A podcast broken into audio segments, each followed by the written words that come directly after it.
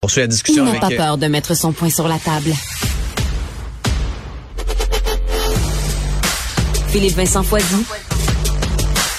Pour une information juste et véridique.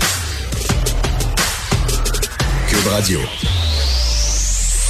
On va avoir de l'information sur euh, la rentrée scolaire au primaire et au secondaire. Aujourd'hui, déjà, on a dit c'est le feu vert pour la rentrée lundi prochain. Sylvain Mallette, président de la Fédération autonome de l'enseignement et représente les professeurs, est avec nous. Monsieur Mallette, bonjour.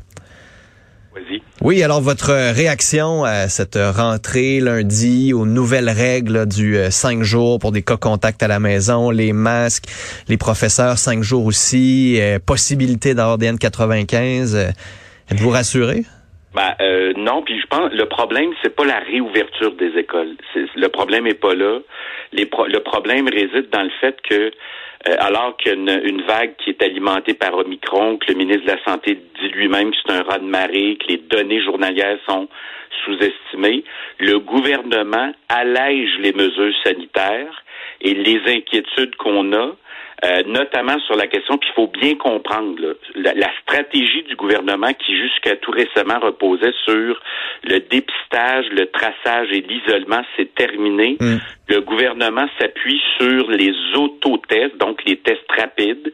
Ce sont les parents qui vont les administrer à leurs enfants et il n'y a rien qui nous assure qu'un parent qui recevrait un test positif, qui constaterait que son enfant est infecté, rien n'oblige le parent à dévoiler le vrai résultat. Donc, c'est comme si le gouvernement euh, avait, avait concédé qu'il avait perdu le contrôle dans le réseau des écoles euh, publiques, parce qu'on présente des profs du réseau des écoles publiques. Les écoles ont généré plus de 50% des cas d'infection euh, répertoriés avant la fermeture des écoles, avant leur fermeture. Donc, c'est comme si le gouvernement se disait, j'ai plus de contrôle sur la situation, donc il n'y aura plus de fermeture de classe. On nous le dit hier, là, ce ne sera plus possible. Les écoles vont rester ouvertes coûte que coûte, les classes coûte que coûte.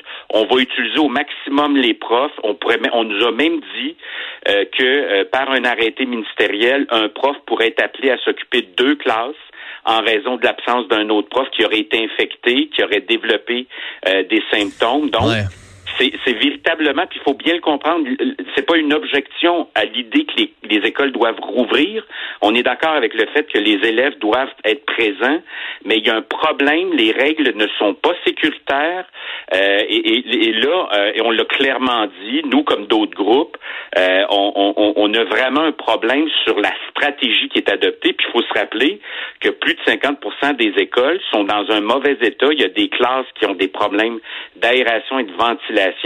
Et qu'Omicron est particulièrement virulent et que le taux de vaccination qui semble être élevé en moyenne dans certains territoires est très en deçà euh, de la moyenne québécoise. Donc, euh, y a- il y a- c'est comme c'est Mais qu'est-ce que volontaire. ouais. Mais qu'est-ce que qu'est-ce que vous auriez fait ou qu'est-ce qui pourrait être fait d'ici Ben, lundi? par exemple, sur la question du N95, ce qu'on nous a annoncé, puis ça répond en partie à notre demande, ce sont les profs des écoles spécialisées qui auront accès au N95.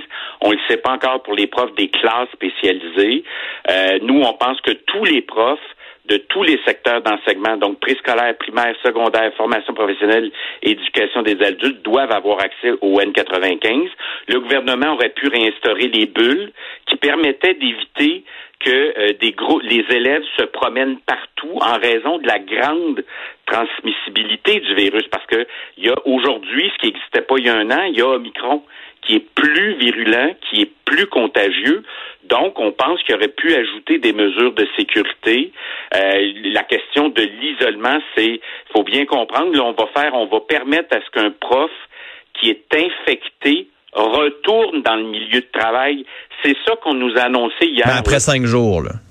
Ben ça, c'est si le, le puis on, en fait, faut bien comprendre que des personnes asymptomatiques, ça, le- hier, on n'était pas capable de répondre à cette question-là. là. le, le représentant du ministère n'était pas capable de répondre. Mais le, le, le, le- on- on- c'est pas juste Mm. après cinq jours, c'est que pourrait ultimement, là, par l'arrêté ministériel qui va être adopté, pourrait, comme dans le santé, on nous l'a annoncé, hein, que Ouais. travailleurs infectés en santé pourraient être euh, rappelés au travail. Ben, on nous a annoncé que ça pourrait arriver euh, pour les profs. Donc, faut bien comprendre que le gouvernement là, fait le choix de l'aveuglement volontaire, ramène les élèves en ne resserrant pas les règles sanitaires, alors que nous, on dit retour à l'école, oui, mais en resserrant les règles sanitaires, en faisant en sorte qu'on exerce un contrôle. Puis on, nous, a aussi dit que le, gouvernement ne, ferait plus de collecte journalière euh, des données des cas d'infection. Donc, on ne saura on avance à tâtons. ben, on, ne saura plus quel milieu, dans quel milieu il y a des phénomènes d'éclosion? Ouais. Monsieur Mallette, merci d'avoir été avec nous ce matin. Merci à vous. Passez une bonne journée.